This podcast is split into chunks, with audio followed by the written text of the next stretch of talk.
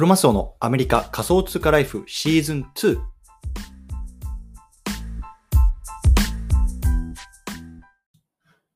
皆さんおはようございます。アメリカ西海岸在住のクロマスオです。今日は6月の3日金曜日の朝ですね。皆さんいかがお過ごしでしょうか？今日も早速聞くだけアメリカ仮想通貨ライフ始めていきたいと思います。よろしくお願いいたします。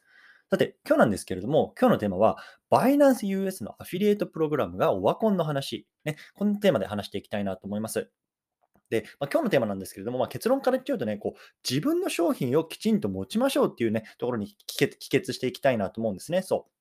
なのでね、今日なんでこういう話をするのかっていう背景と、あとはね、あのなんでね、この自分の商品を持つのが大切なのかっていうところをね、まあ、少し話していきたいなと思いますので、興味がある方はぜひあの聞いてみてくださいというところでね、早速本題入っていきたいと思うんですけれども、あのね、皆さんね、あのこういろんな仮想通貨取引所を使ってると思うんですよね。例えばアメリカにいる方であれば、この、ね、あのコインベース使ってたりとか、最近だとね、この FTX っていうところ結構ね、強いですね。この FTX はね、大坂なおみさんとか、あとは大谷翔平選手とか、ああいうね、あの日本のね、こうスポーツ選手とかもね、こう広告塔に使っているので、結構、あの日本のマーケットとかもね、これが最近強いので、もしかしたら聞いてあるかことあるかと、いるかもしれませんね。で、そんな中でね、僕がね、一番あの使ってるのが、このバイナンス US っていうね、このバイナンスっていう世界一で一番大きな仮想通貨の取引所の、まあ、アメリカのね、なんだろう、子会社みたいなところの、えーと、アカウントを使ってます。でなんで僕はここを使ってか使ってるかっていうと、手数料がやっぱ圧倒的に安いんですよね。で、コインベースとかだと、あの普通のね、コインベースだと、多分どれぐらいかな、2%ぐらい手数料取られるんじゃないかな？だからね、例えば100ドル分のビットコインを買おうってなった時に、2ドルぐらいはね、こう手数料としてコインベースに取られてしまうっていうような、あの体験なんですよ。ただ一方でね、コインベースってすごく、なんだろうな、あの、ユーザーインターフェースとかは見やすいので、まあね、これからこう、エントリーレベルであの触っていきたいなっていう方にとってはね、非常に使いやすいものになってます。で一方、バイナンスはね、まあ、あのユーザーインターフェースはね、まあ、そんなにね、あの良くないんですけれども、もちろんあの手数料が安いんですよね。で、手数料もね、えー、っと、今、どれくらいかなえっと、0.0、あの BNB っていうね、バイナンスの あの通貨を使って取引をすると、えっとね、0.07とか0.06ぐらいのパーセンテージなんですよ。だから本当全然違うんですよね、コインベースと違って。なので、やっぱりね、あの ね、あの仮想通貨だけじゃなくて株式とか、そういうの資産運用するときの手数料ってね、やっぱ非常に大事なので、これをね、あのまあ、僕はフォーカスしてバイナンスを使ってますという話なんですよ。うん。で、まあ、それをちょっと置いておいて、で、今日はね、このバイナンス US のこのアフィリエイトプログラムが終わってきてるっていう話をしたいと思うんですけれども、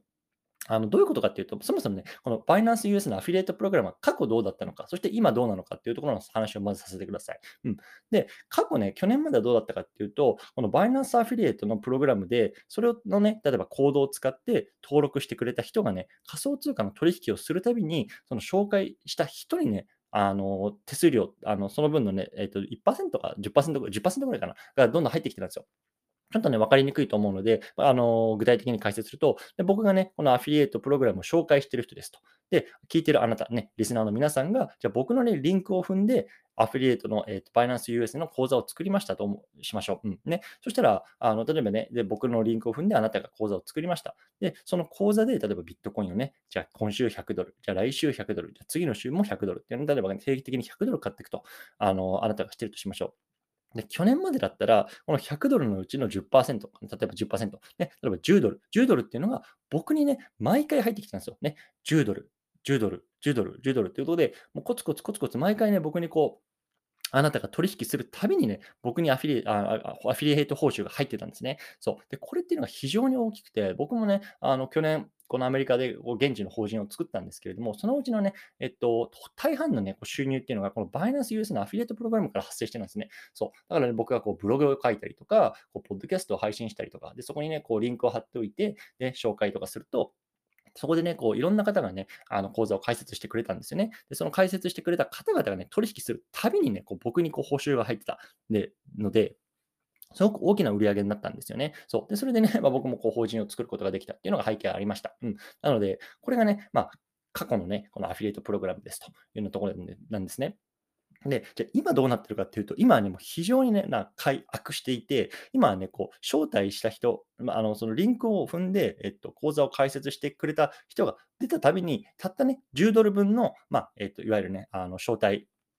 あの、えっと、10ドル分のなんかあのキャッシュバックみたいなのがこう僕に入ってくるって感じなんですよ。でも、それ以降は全く何もないしなんですよね。だから、1人紹介したら10ドル、1人紹介したら10ドル、1人紹介したら10ドルっていうような感じなので、もう本当にね、継続的にずっとね、こうなんだろう、不労所得みたいな感じで入っていた過去と比べて、もう1回きり10ドルだけがポンと入ってくるようなアフィエイトプログラムになってたなったんですね。うん。で、これってやっぱり、そのなんだろうな、あの非常に痛いことだと思うんですよね。うん。で、ここからね、あのどういう話していこうかかっていうと、えっと、まずね、えっと、1つ目は、なんでバイナンスがこのアフィリエイトのプログラムを、えっと、改変したのかっていうところ。そしてね、2つ目は、じゃあね、あのそういうようなところにあのなん直面している、まあ、僕とか、あとはブロガーの他の方々ですよね、こうアフィリエイトプログラムをね、他のところでもやっているような方々。が何をね、これからあの考えなければいけないのか、していかなければいけないのかっていうところをね、ちょっと最後簡単に解説していきたいなと思います。でまず最初ね、なんでこの Binance US はこのアフィリエイトプログラムを解約したのかっていうところなんですけども、まあ、結論から言うとね、もう十分なユーザーが集まったからだと思います。うん。でなんでね、やっぱりこういう企業とか、あのブランドがね、じゃああな、あの、なんでこういうのアフィリエイトプログラムやるかっていうと、ね、ユーザーさんを集めたいわけですよね。ね、こういうような私たちはこういうことやってますから、ね、どんどんどんどんユーザーさん来てくださいよ。ね、こんな風にプロモーションしてるわけですよ、去年までは。でもね、もうある程度ね、もう十分なあのユーザーさんっていうのが集まったと、もうこれ以上ね、このプロモーションにお金かける必要ないなっていうことでね、このプログラムをね、一気に変えたんですよね。そう。なので、まあ、バイナンスってやっぱりね、今いろんな国とかで、こう、あのなんだろうな、えっ、と、法律にのっとったね、こう、あの、なんだろう、えっ、と、申請とかっていうのをしてますし、ね、多分今、アメリカでもね、もある程度のユーザーっていうのがね、もう整ったというようなところを見てね、この、あの、そっちの方にね、お金を使うのではなく、他のところにお金を使っていこうっていうところで、このプログラムを解約したんだと思います。そう。なので、まあ、そういった意味ではね、このバイナンス US っていうのが、まあ、アメリカでね、まあ、割とこう、確固たる地位っていうのを、まあ、築いたというところでの安心性っていうのはね、まあ、ユーザーとしてはあると思います。うん。でね、じゃあ最後ね、じゃあこういうような解約にあの当たるにあたって、じゃあ我々、例えばブロガーとか、まあ、ポッドキャスター、ね、こういうのアフィリエイトで食ってる人間、ね、食っていく人間、食ってる人間にとって、どうしたらいいのかっていうところを最後考えていきたいんですね。ねまあ、結論から言うと、まあ、自分の商品を持ちましょうということなんです。自分の商品を持ちましょう。うん。どういうことかっていうと、ね、アフィリエイトとかさ、まあ、いろんなアフィリエイトプログラムあると思うんですけど、これっていわゆる他の人の商品なんですよね。例えばね、このバイナンス US であっては、のあのアフィリエイトプログラムでいるあれば、バイナンス US の商品っていうのを僕が皆さん僕を通じて皆さんが買ってるっていうことなんですよね。そう。なので、僕はいわゆるなんだろうな、あの、卸、卸としてのこの中間業者なんですよね。で僕としては、だから、なんだろう、このバイナンス US がどんな商品を上げてくるか、いくらで、いくらで何を上げてくるかっていうのは僕はコントロールできないわけですよね。でそれをね、言われたものっていうか、あるものをね、他の人に回していくっていうような、そういうようなことなので、まあ、自分のコントロール外のね、あの価格設定であるとか、まあ、価格供給量とかっていうところになってしまうわけですよ。うん。でこれってやっぱりね、こう自分でビジネスを回していくで、非常にね、こうなんか痛いことなんですね。やっぱり自分でコントロールできない範囲で、こう売上とか決まってきてしまうので、これっていうのはね、やっぱり将来的な成長とか、まあ、売上とかっていうのを見立てを立てるときに非常にね、まあ、やっぱり難しいなと思いました。うん。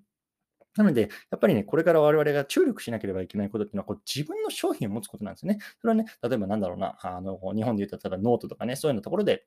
記事を書いてね、例えば、あの、一記事、なんだろうな、あの、例えば10ドルとかで売ってみるとか、まあ、そういうふうにするしてみるとか、何でもいいと思うんですけれども、とにかくね、その誰かの商品を売るんじゃなくて、こう自分の商品をも作って売ること、これっていうのはやっぱりさ、供給量とか価格とか自分でコントロールできるわけですよね。でね例えばさ、10ドルものを100個売ったら、えっ、ー、と、え、ー、と、1000ドルですよね。そう、だから、じゃあこれ100個売ったら1000ドルぐらいのあの売り上げが立つなっていうのが予測が立てられるわけじゃないですか。ね、そういうようなこの予測が立てられるっていうのが非常に大事なことだと思います。うん。で、僕自身は何をやってるかっていうと、正直自分の商品って持ってないんですよ。ね、あのいろんな収入源ありますけれども、まあ、あのどっちかっていうと、やっぱりアフリエイトとか、まあ、そういうような広告収入っていうのが多いんですね。